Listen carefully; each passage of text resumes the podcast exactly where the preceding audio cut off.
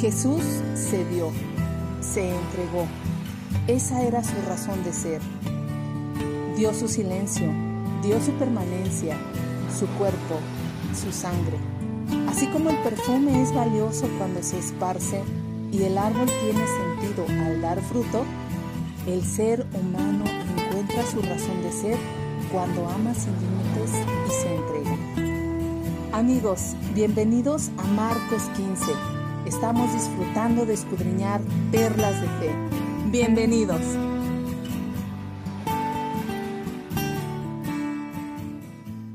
Hola amigos y amigas, estamos aquí de vuelta en un capítulo más de Perlas de Fe. Estamos muy contentas aquí, Eren, Karen y yo, ya todas en sus casitas. yo de vuelta después de casi tres meses de andar de vaga en México, Karen de andar de vaga en Acapulco y bueno, Erencita pues no ha salido, pero seguro ya va a salir este muy pronto. No guardadita, Ale, no salía a ningún lado. Estás bien guardadita, pero bueno, cuando salgas Ahí nos vas a platicar cómo te va. Pues aquí estamos ya, Eren y yo en Toronto. El clima está bastante nublado, sigue siendo todavía calorcito.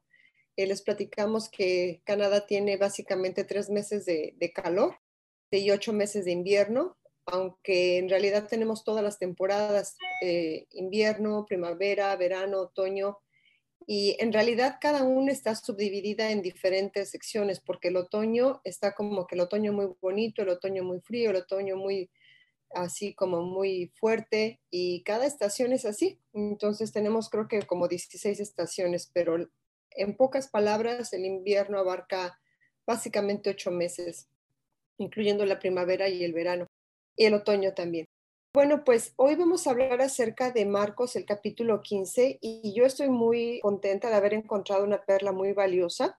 Voy a hablar acerca de la frustración y del silencio.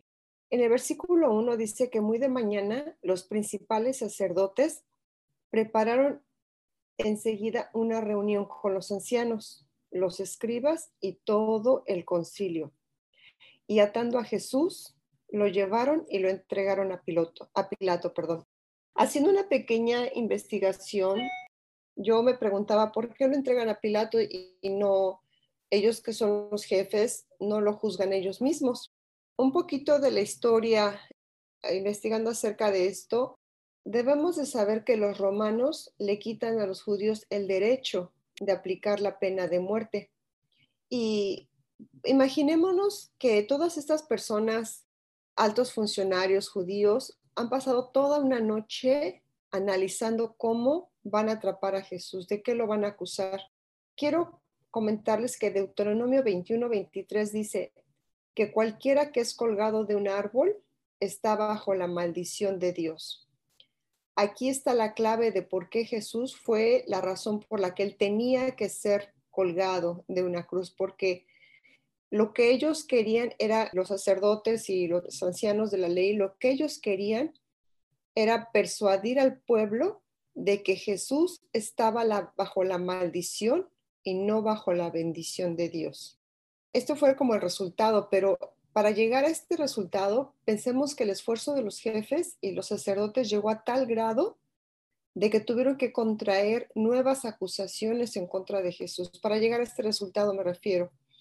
Y, como para el gobernador romano el cargo de blasfemia no tenía, de verdad, la, verdad es que ninguna importancia porque lo acusaban de otros delitos sin fundamentos. Pero lo único que más resaltó fue el llamarse rey de los judíos. Pues lo que veo aquí es que Pilato estaba frustrado con Jesús. Los jefes estaban frustrados con Jesús. Los maestros de la ley estaban frustrados con Jesús tanto quienes lo acusaban como quien quería lavarse las manos, que en, este caso era Pilato, porque él no veía de qué acusarlo y los otros no encontraban cómo condenarlo. Pero aquí la respuesta de Jesús es esta. En el versículo 2 dice, Pilato le preguntó, ¿eres tú el rey de los judíos? Respondió él. Y la respuesta aquí la vemos en el versículo 3, dice, y los principales sacerdotes acusaban, lo acusaban de muchas cosas. De nuevo Pilato le preguntó diciendo, ¿no respondes nada? Mira de cuántas cosas te acusan. Pero Jesús no respondió nada más, de modo que Pilato estaba asombrado. Tanta frustración, por ambas partes. Y la respuesta de Jesús es el silencio. Y bueno, quiero terminar con este, este, comentario, con esa escritura que está en Isaías 53, versículo 7. Dice, fue oprimido y afligido, pero no abrió su boca, como cordero que es llevado al matadero y como oveja que ante sus trasquiladores permanece muda. No abrió él su boca. Pues esa es la respuesta de Jesús. Si nos ponemos a meditar, su silencio es la respuesta que nos dio la salvación para poder tener una relación con Dios y lograr la, vida eterna. Pues ese es mi comentario, pues es la perla que yo encontré y pues eso es todo por mi parte. Ale, gracias. Me gusta muchísimo la frase eh, que su, silencio al final eh, es la respuesta que nos provee la salvación. Entonces, eh, sí, creo que tienes razón. Hay una gran frustración en Pilato. Él no sabe qué hacer con Jesús, pero en su frustración él erra, ¿no? Él comete el error de, pues, mandar a la cruz a un hombre inocente. Entonces, este, digo erra, pero al mismo tiempo era el plan de Dios. Entonces, por eso me gusta mucho esa frase al final, Ale, que el silencio es la respuesta, porque pudiendo haberse defendido, escogió no hacerlo, ¿no? Y yo creo que es ahí donde está la fuerza de la salvación para nosotros. Sí, Ale, yo quiero rescatar la parte que comentas de cómo la intención era que Jesús colgado en la cruz representara que estaba bajo una maldición Exacto. Pero hoy vemos esa cruz con tanto significado para todos nosotros los que somos creyentes. Es tan valiosa, ¿no? Llevarla todos los días. Jesús sabía perfectamente lo que hacía y sabía que también su silencio tenía un gran valor. Pareciera que no, cuando lees la historia dices, wow, cuánta injusticia, qué terrible muerte y todo, pero Jesús sabía por qué. Sí. Sí, definitivamente. Y ya con eso, bueno, continuamos aquí estudiando este, este capítulo 15 eh, de Marcos y yo me estoy enfocando un poco después de la sección de Ale que ya nos platicó cómo eh, Jesús ha sido juzgado y él guarda silencio. Y bueno, vamos al versículo 16. en la siguiente escena dice, los, los soldados llevaron a Jesús al patio del cuartel general del gobernador y llamado el pretorio, llamaron a todo el regimiento lo vistieron con un manto púrpura y armaron una corona con ramas de espinos y se la pusieron en la cabeza. Entonces los saludaban y se mofaban, viva el rey de los judíos. Y lo golpeaban en la cabeza con una caña de junco, le escupían y se ponían de rodillas para adorarlo burlonamente. Y ya cuando al fin se cansaron de hacerle la burla, le quitaron el manto de púrpura y volvieron a ponerle su propia ropa. Luego lo llevaron para crucificarlo. Saben, esta parte pues es muy fuerte. Habla de la flagelación de Jesús que tuvo lugar enfrente del palacio de Herodes y fue en presencia de todo el pueblo. Esto ya fue cuando piden que Jesús sea crucificado. Dice aquí que después los soldados lo llevaron del palacio y pues hubo este evento en donde a Marcos nos narra cómo eh, se burlan de él. Saben, todos los soldados de este tipo de guardia eran no judíos, eran reclutados en Palestina y en otras partes del imperio. Y dice Marcos aquí en su narrativa que toda la compañía participó de este humor pervertido, ¿no? Pues fíjense qué forma tan humillante, ¿no? De tratar al Hijo de Dios. Y de verdad que cuesta mucho trabajo reconciliar semejante humillación pues con la fortaleza y el control propio que tuvo Dios, ¿no? Hacia con el hombre, porque hablamos del Hijo de Dios. Y saben, Jesús era un hombre fuerte, hábil, capaz. Él volteó las mesas del templo y sabemos que caminaba mucho. Y este hombre fuerte, que en ah, su forma de hombre eh, fue carpintero, etcétera, ahora lo vemos pues siendo destrozado, siendo humillado, siendo golpeado, siendo escupido, y mofado, ¿no? Entonces, pues me despierta muchísimos sentimientos. Yo les cuento eh, brevemente, hace un par de años, eh, mi mamá cuando todavía vivía, atendió una consulta médica y fue sola, no fui con ella. La enfermera pues se desesperó muchísimo con mi mamá porque no podía hablar inglés y le empezó a gritar y la trató mal y le dijo que se fuera, etcétera. Cuando mi mamá llegó a la casa me platicó todo lo que le había pasado en el consultorio y les confieso, eh, quise, eh, em, estaba tan furiosa, quise hablar, quise reclamar, quise hablar con el manager, quise ir en persona a reclamar, a pelear, a, a gritar casi, casi que por qué habían tratado así a mi mamá. Y fíjense, esto fue solo un pequeño incidente. Ahora imagínense el sentimiento de Dios al ver a su hijo siendo completamente humillado, ¿no? ¿Cómo salir de este sentimiento después de leer esto? Es no tener lástima, pero hay que estar agradecidos porque fue por esto, por esta humillación, que ahora nosotros tenemos la oportunidad de tener una nueva vida y con cuánto amor y con cuánta paciencia y con cuánta ternura Jesús soportó todo esto porque sabía que nosotros íbamos a venir dos mil años después, etcétera, a conocerle y a tener esa oportunidad de estar a su lado y estar con Dios. Yo los dejo también con esta escritura que Ale leyó ya un versículo y solo voy a leer uno de esos versículos o dos y dice, ciertamente Él cargó con nuestras enfermedades y soportó nuestros dolores pero nosotros lo consideramos herido, golpeado por Dios y humillado. Y dice, Él fue traspasado por nuestras rebeliones y molido por nuestras iniquidades. Sobre Él recayó el castigo, precio de nuestra paz, y gracias a sus heridas fuimos sanados. Y con eso los dejo, con este sentimiento de agradecimiento hacia, hacia Cristo. y pues espero que les sirva esta sección. Muchas gracias, Seren. Eh, fíjate que estaba pensando mucho en que lo que tú compartiste y lo que yo compartí, qué ligado está. Tú hablabas también de la frustración tuya, ¿no? Sí. Y podemos pensar que tu situación pudo haber sido quizás la de Pilato. Mm.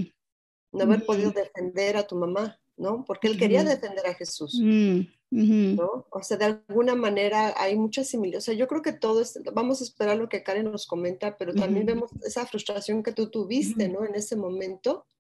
Sí, fue este enojo, estaba muy enojada. o sea, era una rabia, era una, no sé, era una necesidad de justicia, ¿no? De, de, de, de ejercer justicia, ¿no? Sobre un ser querido, ¿no? Que está siendo humillado, ¿no? Digo, yo no llego al sentimiento de Dios, pero lo que me admira mucho a esta sección es, es cómo Dios se, contuvo, ¿no? Porque pudo habernos eliminado de la fase de la tierra, ¿no? Sí. Eh, pero pasó para, para que estemos aquí hoy. Sí, así es. Híjole, pues como ya comentaron, creo que estamos ligando nuevamente las tres, porque... Eso estoy pensando, ¿eh? El espíritu. verdad sí, estamos... Eso estoy pensando. Permítanme hacer una pausa. Amigos, quiero comentarles o queremos comentarles que ninguna de las tres nos ponemos de acuerdo en lo que vamos a hablar. Bueno, sí, sí decimos ya cuando lo tenemos listo, pero es el espíritu lo que, lo que nos, nos ayuda y lo que va a compartir Karen yo no lo sabía, pero tenía como que ya se, bueno, de sentimiento, ¿no? Las Karen, te dejo hablar. Te dejamos, Karen, adelante. Sí, gracias, Ale. Es que de verdad me emociona mucho escucharlas porque estaba pensando en mi comentario y dije, wow, es que de verdad este cierre es muy sencillo lo que yo voy a comentarles, pero me parece que encierra un poco lo que hemos compartido, ¿no? Y justamente, decías, Jesús dio su silencio, decía, le dio su silencio, dio su paciencia, dio su cuerpo, dio su actitud. Jesús se dio totalmente. Y es aquí donde yo quiero comentarles y compartirles el versículo 37, donde dice, entonces Jesús soltó otro fuerte grito y dio su último suspiro. Jesús dio y al final dio su último suspiro.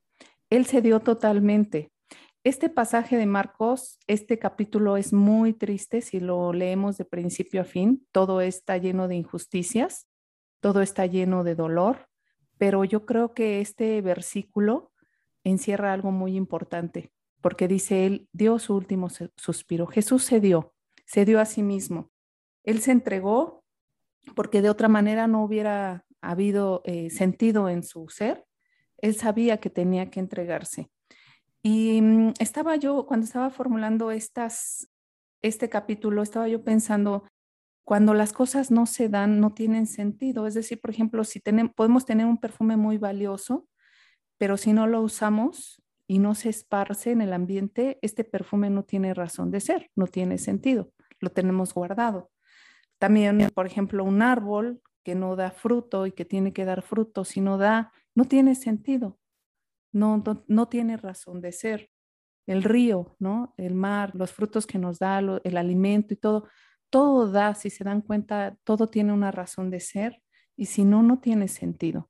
De la misma manera, Jesús tenía que entregarse y, y nos enseñó a cómo darnos, darnos con paciencia, soportando, con una buena actitud, dando a veces, guardando silencio, como decía Sale, y sin la muerte pues no habría tenido ningún, ningún sentido todo este capítulo. Pero este versículo es muy valioso porque nos expresa el amor tan grande y tan genuino de Jesús y a lo que Él nos llama a nosotros, a darnos constantemente. Vemos en el versículo 39, el oficial romano que estaba frente a él, al ver cómo había muerto, exclamó, este hombre era verdaderamente hijo de Dios. Comentaba Sale que el oficial romano no tenía ninguna cosa que ver con los judíos, pero él, un pagano, se asombró inmensamente de ver cómo Jesús se entregó, de ver la muerte de, de Cristo y entonces expresó que era verdaderamente el Hijo de Dios, hasta dónde trasciende la muerte de Cristo en ese momento, ¿no? Hasta dónde sorprende. Entonces, eh, yo quiero encerrar mi, mi comentario que les comentaba que es breve, es que aquí Jesús nos enseña a dar y que y si nuestra vida no está dando, si nosotros no estamos dándonos, a lo mejor, ¿qué podemos dar? No podemos dar lo que Jesús dio, obviamente, pero sí podemos dar a nuestra familia, podemos dar al vecino una sonrisa, podemos dar una buena actitud, como lo hizo Jesús. A veces podemos dar el silencio, como decía Eren, ¿no? Este guardarnos porque sé que estoy muy enojada y que puedo ir y puedo despotricar mil cosas, pero es, es darnos, es reflexionar y, y darnos a los demás. Y pues esto es lo que yo eh, quería comentarles, por eso les decía que me emocionaba, porque me parece que todo iba ligándose, ¿no? Una tras otra cosa. Y bueno, aquí me, me encanta este versículo porque, porque parece triste, pero en realidad es mucho más grande de lo que, de lo que aparenta. Es a lo que vino Cristo, a darse a Él mismo. Sí, Karen, muchas gracias. Yo creo que ese es, ese es el reto que nosotros lanzamos a todos quienes nos escuchan que lean con nosotros el mismo capítulo y si encuentran perlas, háganoslas saber en Instagram, perlas de fe, también por email, perlas de fe, arroba gmail. Háganos saber las perlas que encuentran, eso sería increíble porque al final del día las perlas son para nosotras. Nos quedamos con ellas y nos adornamos y nos adornamos con las perlas que otras personas encuentran, porque esa es la riqueza de Dios. Pues muchas gracias, gracias por compartir. En realidad puedo ver el Espíritu Santo obrando en todo este capítulo, estuve entrelazado. El silencio creo que, el silencio creo que es, es el regalo de Dios, su silencio, ¿no? Es una perla preciosísima. Ale, y puedo agregar un poquito, o sea, antes de, de, concluir, es porque a mí me gustó mucho uh, la parte de Karencita donde dices que como un aroma fragante se da, ¿no? Y, y, se, y se percibe, ¿no? Y fíjate que me recordó la escritura de 2 Corintios 2.15 que dice, porque fragante aroma de Cristo somos para Dios entre los que se salvan y entre los que se pierden. Entonces ahí está la meta de todo esto, ¿no? Así es. Es la salvación al final del día, ¿no? De, este sacrificio voluntario que Jesús hizo por nosotros. Wow, qué, lindo, Eren. De verdad, pues, agrega mucho, ¿no? Aporta mucho sí. la escritura, ¿no? Sí, me encantó, me encantó este, pues el capítulo entero y de verdad me mueve mucho también lo que ustedes compartieron hoy, chicas. Así es, chicas. Pues yo creo que en conclusión, como cristianos, si no nos estamos dando, reflexionar, ¿no? Digo, la palabra de Dios es preciosa, podemos estudiarla y podemos hasta memorizarla, pero no podemos quedarnos con eso. Necesitamos demostrar con acciones que somos esa fragancia que está en, en todos lados, ¿no? Sí, sí, en todas nuestras vidas. Amén.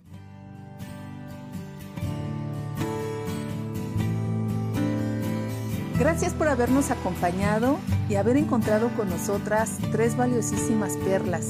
Nos encantaría escuchar cuáles son las que encontraste tú en este capítulo. Para ello, puedes escribirnos al correo electrónico perlasdefe.gmail.com o a nuestras redes sociales. Hasta la próxima.